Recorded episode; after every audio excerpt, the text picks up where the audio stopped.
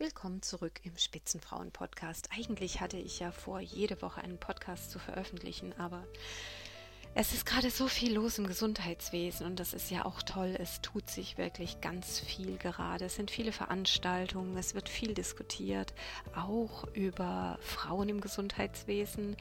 Und ähm, ja, deswegen versuche ich nun ab und zu am Wochenende mich mal hinzusetzen und die Podcasts fertig zu machen und es lohnt sich immer wieder mal reinzuhören.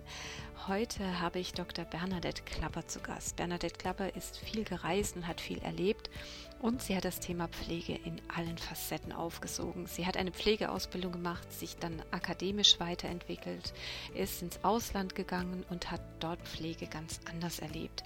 Und sie ist zwischendurch Mutter geworden und trotzdem oder erst recht hat sie alles durchgezogen.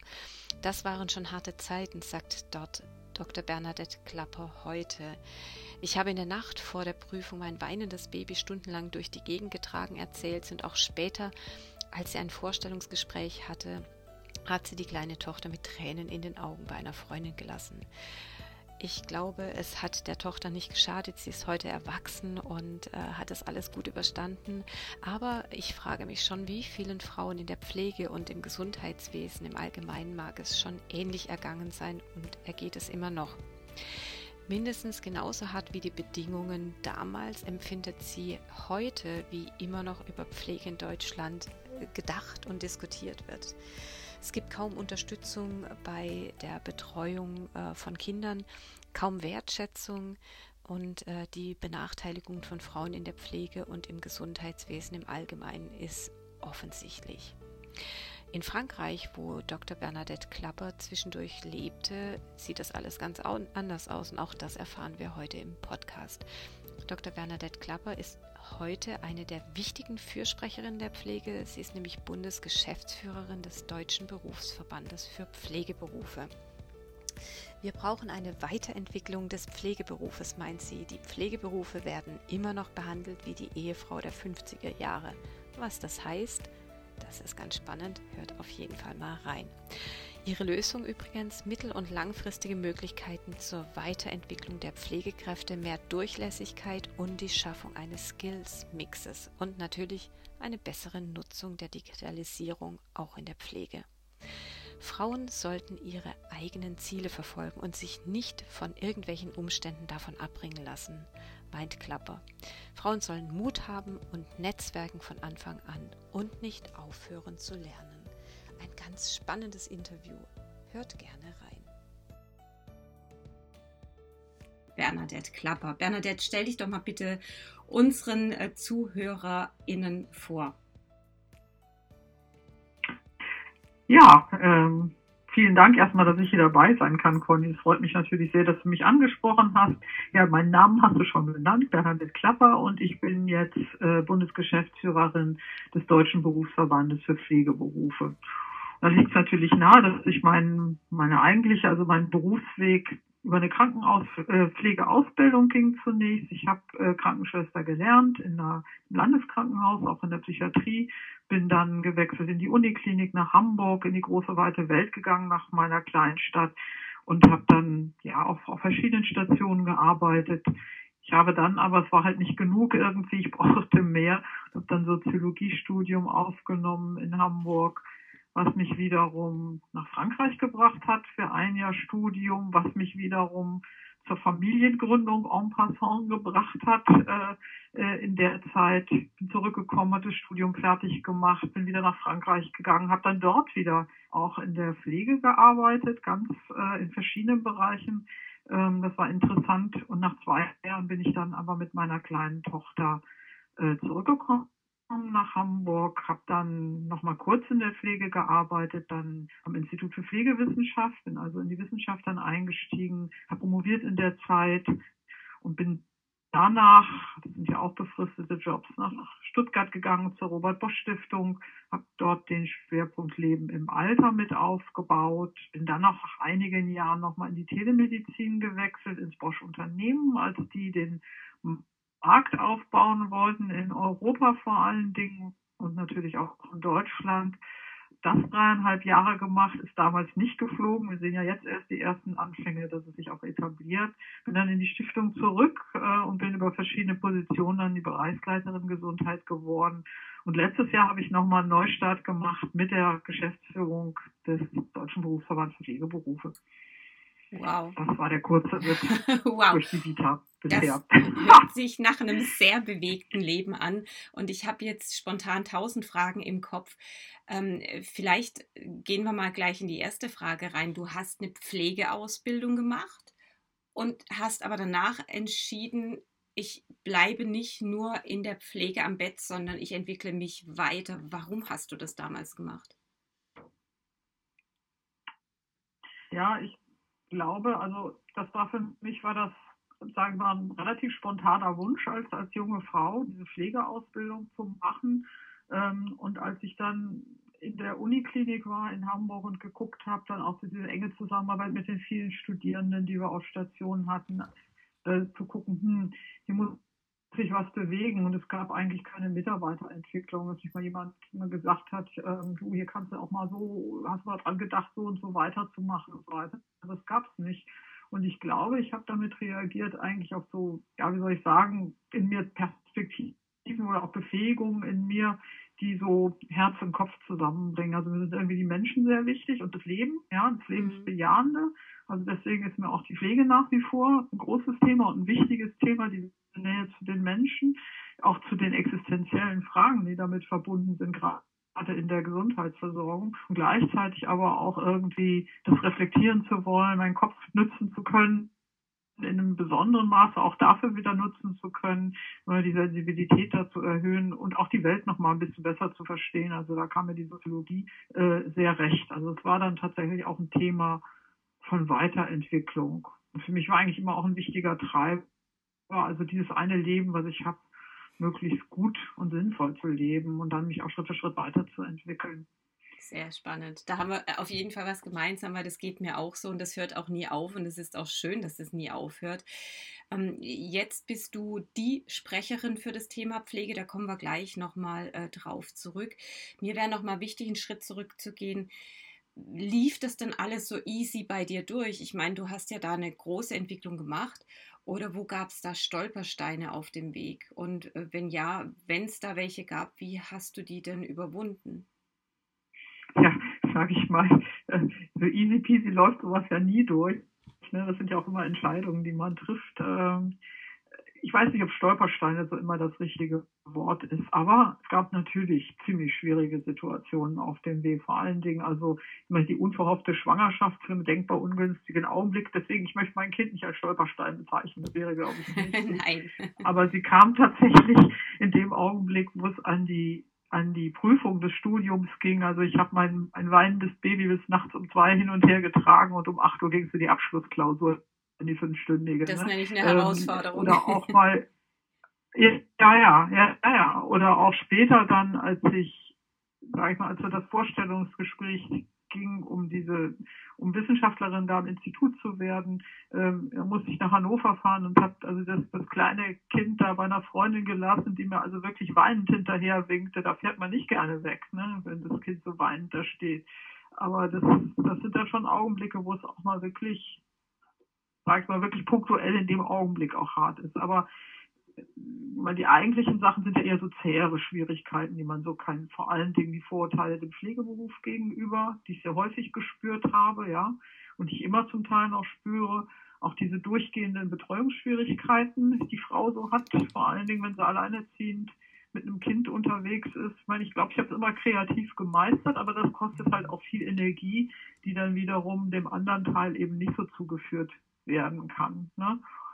Und auch, sage ich mal, natürlich ist es, ist es auch ein Frauenthema, die, die Benachteiligung, obwohl ich das nie so krass erlebt habe, aber trotzdem ist auch immer absolut subtile Wahrnehmung so schon einen begleitet. Ne? Ähm, ja, sage ich mal, sowas, was dann gerne in den Medien als gläserne Decke oder sowas mhm. bezeichnet wird. Ne? Das, man trifft da auf eine, sag ich mal, so eine Myriade auch vorgefestigter Wahrnehmungen, und zwar auf beiden Seiten, bei Männern und bei Frauen, die eigentlich das auch ein bisschen fortsetzen, was wir haben. Ne? Ja, Und das sind so eigentlich die Schwierigkeiten und die Themen, mit denen man wirklich immer zu tun hat und was dir sicherlich auch viele Frauen sagen. Ne? Du hast ein wichtiges Thema angesprochen, das äh, Betreuungsthema und auch das. Ähm, äh, wir, haben ja mittlerweile, also gerade wenn man in Berlin lebt, äh, in meinem Umfeld, wenn ich in die Schule meines Sohnes beispielsweise gucke, würde ich mal sagen, sind mehr als 60 Prozent der ähm, Mütter alleinerziehend. Das sind ja aber auch Mütter, die Potenziale haben ähm, müssten wir da nicht viel mehr tun? Also müsste es nicht ganz andere Strukturen drumherum geben, weil das ist ja wirklich eine strukturelle Ungleichbehandlung. Ja, absolut. Also absolut. Ich bin, ich bin überzeugt, an der Stelle bin ich überzeugte Französin, wenn man so sagen darf. Ja. Ich habe ja in Frankreich einige wenige Jahre gelebt und habe dort das Betreuungssystem kennengelernt und auch die Haltung dazu. Ja, das ist einfach kein Vergleich. Es ist selbstverständlich, dass man eine Ganztagsbetreuung auf die vertrauen kann, dass die da ist, ja. Äh, und es wird auch keine schräg angeguckt, wenn sie nach der, äh, sage ich mal, nach den ersten Wochen äh, Mutterschutz wieder in den Beruf zurückkehrt. Es ist selbstverständlich. Ne? Mhm. Und das macht es viel leichter, wenn das da ist. Ich meine, ich hatte auch meine Mutter nicht ständig nebenan, worauf ja viele hierzulande zurückgreifen müssen, ne? die gleichzeitig berufstätig sein wollen. Ja? Ähm, ich meine, es hat sich ja auch viel getan seit den Jahren, aber ich finde, es ist immer noch ein Stück weit auch ein Flickenteppich. Ja, definitiv, die, wenn man nicht gerade in Situation. Ja. Und, Genau. Ja, und ich sehe auch noch einen anderen Grund. Ich meine, man hat sich ja dann in die Ganztagsschulen versucht, auch zu versteigen und da mehr zu machen. Und ich finde das auch richtig. Ich finde es auch richtig in der Gesellschaft, die zunehmend auch von, von Zuwanderung geprägt ist. Das ist eigentlich die Möglichkeit, wo sich junge Menschen unglaublich gut integrieren können, wo sie auch, sage ich mal, die Sprache lernen, die sie noch brauchen, um auch hier gut anzukommen und sich auch eine Karriere zu machen. Also das finde ich einen zweiten wichtigen Grund eigentlich wirklich für die, die Kids gute Betreuungsstrukturen zu haben, diese Ganztagsverbindende auch. Ja, definitiv. Äh, du hast es schon gesagt, mit Blick auf Frankreich, ähm, da ähm, äh, wird es ganz anders gehandhabt. In den Großstädten ist es ja noch vielfach auch eine Möglichkeit, seine kind, sein Kind in eine Ganztagesbetreuung zu geben. Wenn wir aufs Land gucken oder in ganze Landstriche. Ja. Ich bin in Baden-Württemberg aufgewachsen. Die Frauen dort haben gar keine Chance, ganztags arbeiten zu gehen, es sei denn, sie sind in einem Betrieb, der einen Betriebskindergarten hat. Ähm, also ich finde, da gibt es noch sehr, sehr viel zu tun in dem Bereich. Und wir brauchen ja ähm, nicht nur Spitzenfrauen, sondern wir brauchen Fachkräfte händeringen. Und wir, wir sehen es gerade beim, beim Bereich Pflege, da brauchen wir ganz dringend weiteres Pflegepersonal. Ähm, du bist jetzt, ich sag mal, die Stimme der Pflege. da bist du jetzt angekommen. Ja, das, das stimmt sicherlich nicht so ganz, weil ich habe hab auch eine, wir haben einen Vorstand, wir haben eine Präsidentin, also da gibt es noch mehr Stimmen und das ist auch gut so. Man kann ja nicht genug Stimmen sein für die Pflege im Moment. Genau, aber du bist jedenfalls eine der ähm, Sprecherinnen für das Thema Pflege. Ähm, was, was können wir denn da tun? Wie können wir mehr Frauen in die Pflege bekommen und vielleicht auch mit der Perspektive, dass äh, das keine Einbahnstraße ist, also dass man sich dort weiterentwickeln kann? Ja, also äh, mehr Frauen, ich denke, wir sollten mehr Frauen und Männer in die Pflege bekommen, mhm. ne, beide, ja. Und ich finde einfach, was versäumt worden ist und wo man immer noch wieder für plädieren muss, ist wirklich in die, in, in die Pflege zu investieren. Und das wird, also sage ich mal, die Erfolge werden aber tatsächlich nur mittel- und langfristig vom Himmel fallen. Und genau das ist die letzten 20 Jahre versäumt worden. Man hat immer versucht, Feuerlöschmethoden anzuwenden. Vor allen Dingen gerne mit der Auslandsrekrutierung und mit dem Absenken der Bildungsstandards was uns eigentlich jetzt in eine Situation geführt hat, die fast, also sich schon fast wie eine Sackgasse anfühlt, äh, mit einer Deprofessionalisierung und wirklich mit schwierigen Situationen in der Praxis. Ne?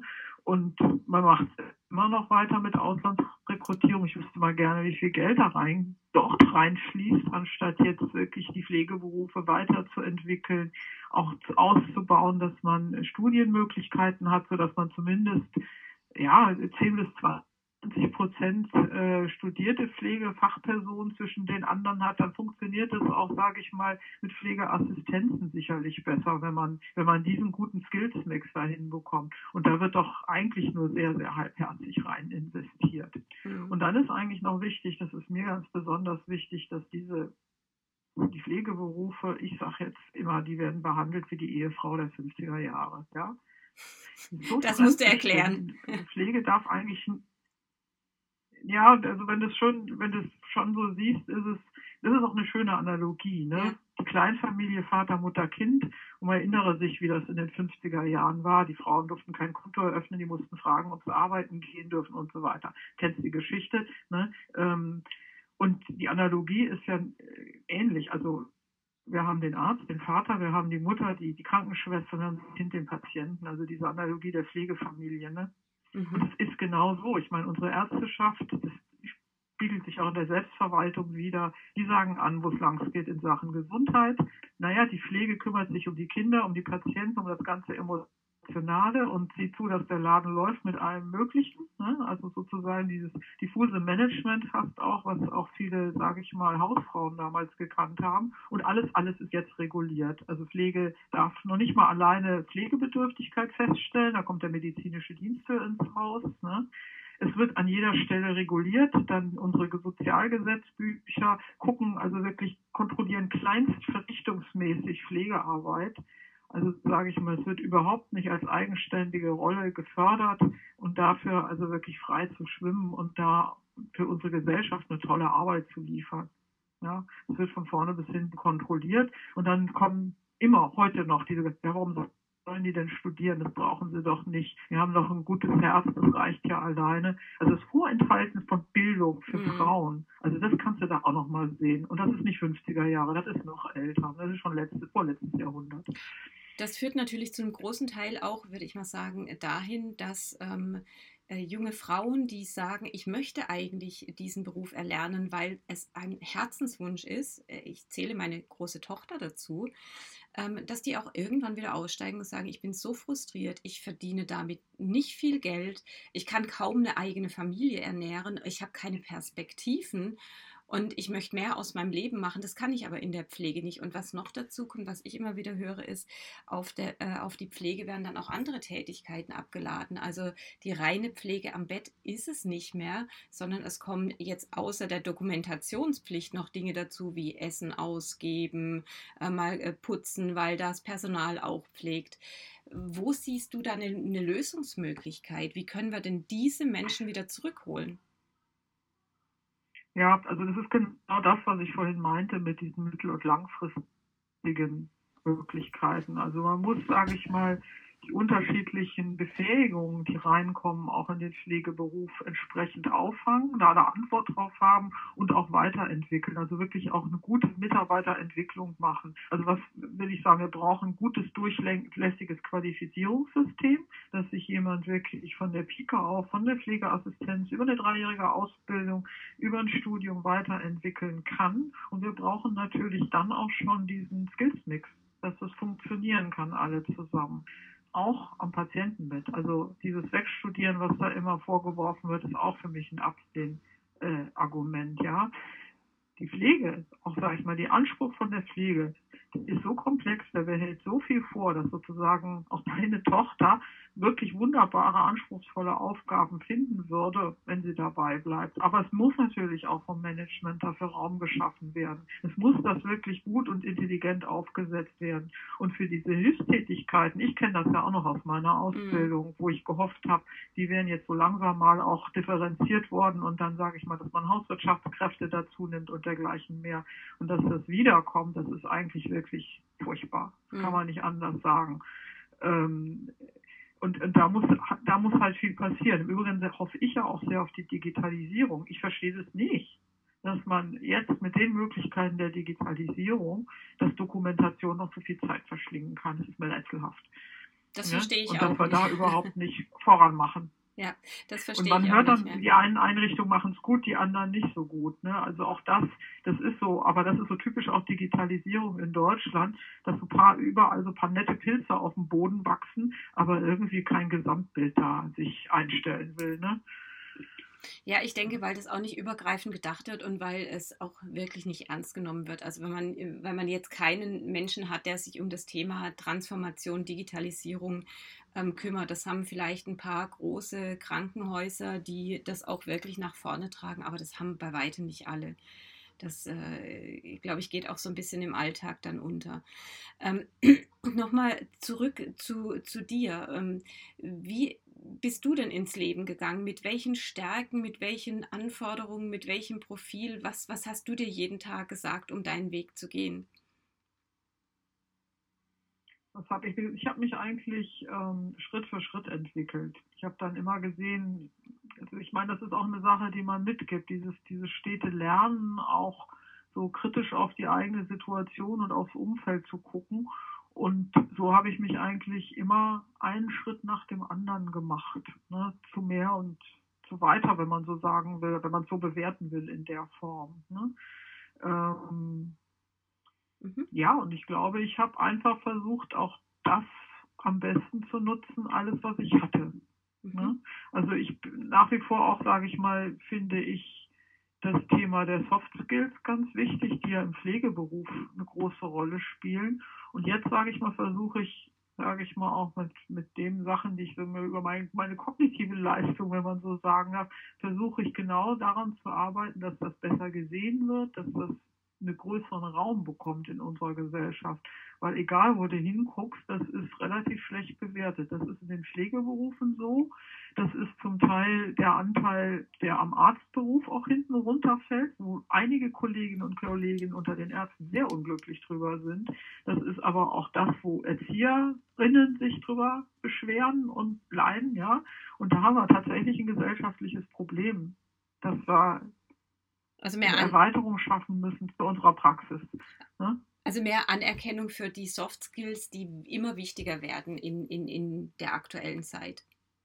Ja, und zwar nicht nur Anerkennung, wie man sie so, so, so umgangssprachlich jetzt hat, in dem Sinne, dass man das irgendwie toll findet und nett findet, sondern dass man wirklich versteht, dass es ein echter Mehrwert ist, in den man investieren muss ne? Mhm. und sollte wir haben ja auch sonst, wir sind doch auch sonst ja sehr interessiert, alles zu verbessern. Wir investieren in diese und jene Forschung, um weiterzukommen. Wir wollen der Digitalisierung neueste Anwendungen machen. Wir haben jetzt hier in den letzten Jahren, wir haben die Smartphones bekommen, ja. Da hat es ja immer Verbesserungen gegeben. Aber in dem Bereich kann man sich doch auch weiterentwickeln und mhm. sollte, finde ich. Warum denkst du, dass wir das auch brauchen in, in, in der neuen Gesundheitswelt? Also warum braucht es da mehr Menschen, die eben genau, ähm, ich sag mal, diese äh, Fähigkeiten haben wie Empathie, ähm, ähm, die, die kommunizieren können?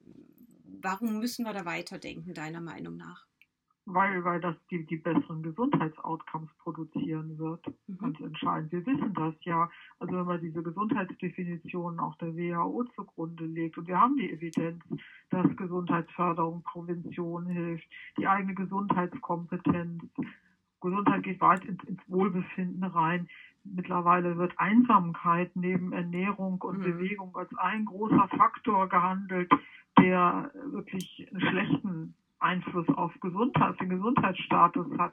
Und diese Themen, also auch dieses, sagen wir, eigentlich sattsam bekannte Health in All Policies, das ist nicht so nur mit diesen Skills zusammen. Ne? Das ist einfach so. Und ich glaube, dass, das sage ich mal so ein bisschen in unserer, also sage ich mal, in den letzten Jahrzehnten, wo doch auch das sehr, sage ich mal, männlich geprägte Führung im Gesundheitswesen war, das lockert sich ja langsam auf.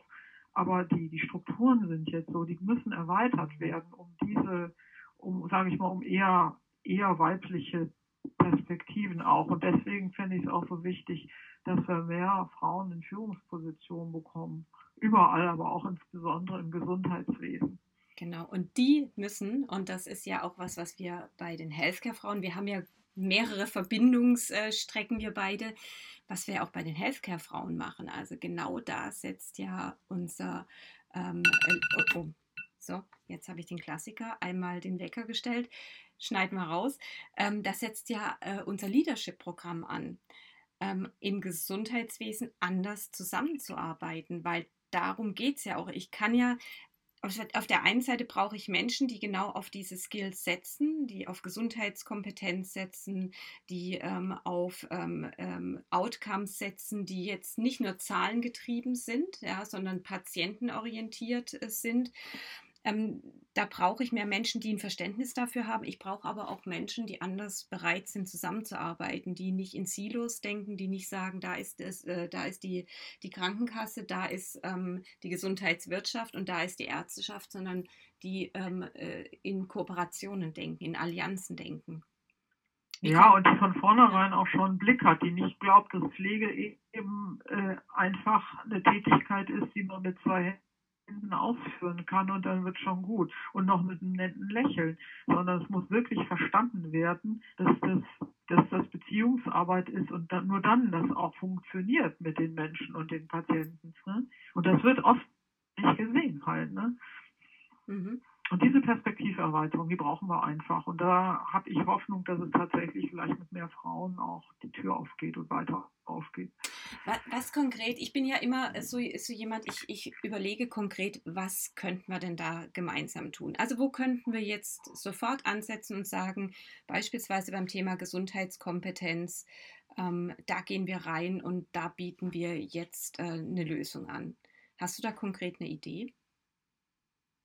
Naja, es gibt ja einen ganzen nationalen Aktionsplan für Gesundheitskompetenz und mit, sage ich mal, vielfältigen Ausdifferenzierung, was in den verschiedenen Bereichen zu tun ist, was man zum Beispiel für ähm, die ganzen Bürgerinnen und Bürger mit Migrationshintergrund tun kann, was man für Menschen mit chronischen Erkrankungen tun kann, das gibt's alles. Also es ist alles konkretisiert da. Man muss es, man muss dem nur tatsächlich nachgehen und es machen. Im Übrigen die Digitalisierung kann man dafür auch bestens nutzen, indem man, sage ich mal, sage ich mal, die schönen Helferlines, die uns diese Welt bietet, auch richtig einsetzt. Ja, das ist wichtig. Aber es braucht natürlich dann auch Leute, die das konzipieren. Also wir brauchen tatsächlich auch mehr studierte Pflegefachpersonen, ähm, die das dann auch gut umsetzen können vor Ort und mit den Patienten entsprechend arbeiten. Ne? Ja, und ich glaube, wir brauchen auch eine bessere Öffentlichkeitsarbeit dazu, weil ähm, alles das, was du jetzt gerade gesagt hast, ähm, das wird viel zu wenig nach draußen getragen. Ich glaube, wenn du jetzt jemanden fragen würdest auf der Straße, ob er schon mal äh, was vom Nationalen Aktionsplan Gesundheitskompetenz gehört hat, dann würde er es verneinen. Ja. Ähm, ich glaube, das ist, wir, wir, wir, wir reden viel über große Themen, vermeintlich große Themen, aber über die wirklich wichtigen Themen wie Prävention, wie Health and All Policies, wie Gesundheitskompetenzen, Gesundheitswissen reden wir viel zu wenig. Weil bei uns ja. auch vorne immer halt Bürger Männer und Bürgerinnen wissen das. Wir haben ja, also die Bürger und Bürgerinnen, die wissen das schon. Also das ist, da kann man ganz gut anknüpfen eigentlich. Also die, das letzte Projekt, was ich noch für die Bosch Stiftung gemacht habe, war ja die Neustartinitiative, mhm, mhm, wo wir ganz viel mit Bürgerinnen und Bürgern gesprochen haben. Und die haben das auch gesagt. Also man muss viel mehr Informationen haben, so haben die das genannt, das ist dann Gesundheitskompetenz und Informationen und haben vor allen Dingen ja auch ausgesprochen für ein Schulfach. Gesundheit, ja. schon in der Grundschule. Und da fängt es ja an. Ne? Und das, da kommen wir wieder jetzt, jetzt ja. kommen wir, schließt sich ein Kreis wäre auch für die, sage ich mal, aus, ausgeweitete Schule und Betreuung tagsüber wäre auch da gut, weil man da auch mehr gesundes Leben einüben kann. Mit Sport vor Ort, mit einer guten, dass man gemeinsam kocht und so weiter. Das ist ja alles denkbar. Ne? Und dass die unsere Kinder dann auch wirklich lernen, wie man gesund lebt und, und sage ich mal, auch die, die, diese anderen Sachen, die wir vielleicht noch gelernt haben, Fieber müssen warm entwickeln und so weiter. So diese, diese, diese Grundsachen, ja, ja. Ne, die man halt so weiß. Das ist sehr spannend. Jetzt erinnere ich mich an ich gehe jetzt wirklich mal ähm, 15 Jahre zurück. Äh, da war ich bei der AOK, beim AOK-Bundesverband und wir haben damals schon gefördert, es braucht ein Unterrichtsfach Gesundheitsbewusstsein. Mhm. Und äh, sehr spannend, dass 13 Jahre später noch immer nichts passiert ist. Ich glaube, das wäre eine Idee, an der ich gerne mit dir arbeiten würde, weil ähm, ich, wir, wir sind da schon äh, dran. Wir nennen das äh, Lessons for Life. Und ähm, ich glaube, sowas würde wirklich einerseits Spaß machen, weil das ist ja Wissen, das man auch gerne vermittelt und das ist auch Wissen, das die Schülerinnen und Schüler gerne mitnehmen ins Leben. Und auf der anderen Seite haben wir mit Sicherheit äh, wirklich messbare Outcomes, weil Gesundheitskompetenz ähm, ist das Wichtigste im Leben. wenn du keine Gesundheitskompetenz hast, wie willst du dann mit deinem eigenen Körper, mit deinem eigenen äh, Geist gesund umgehen können? Ja. Ja, zumal sind wir in der Welt, wo wir wirklich tatsächlich auch sagen, im privaten Bereich immer mehr Digitalisierung haben. Ich meine, die Menschen informieren sich ja über Gesundheitsfragen auch im Internet und so weiter. Aber du weißt ja äh, auch, dass da sage ich mal, sehr unterschiedliche Informationen Richtig. abrufbar ja. sind, um so auszudrücken. Und um das auch bewerten zu können und daraus das Richtige für sich machen zu können und dann richtige Entscheidungen und gute Entscheidungen für die eigene Gesundheit treffen zu können, das ist eigentlich der Kern von Gesundheitskompetenz. Daran müssen wir dringend arbeiten. Und das ist auch wichtig, wenn wir die Digitalisierung auch wirklich nutzen wollen. Ne? Also auch dieses, dass es nicht irgendwie eine, eine, eine blinde Selbstoptimierung wird über genau. die Apps, die es dann zum Richtig. Laufen und zu diesem und jenem gibt, sondern dass es wirklich sozusagen ich, der souveräne Entscheider bin für meine Gesundheit und mich entscheide, das will ich machen, das vielleicht jetzt eher nicht. Ne? Sehr spannend. Da werden wir noch mal tiefer reingehen müssen. Jetzt sind wir schon fast bei einer halben Stunde.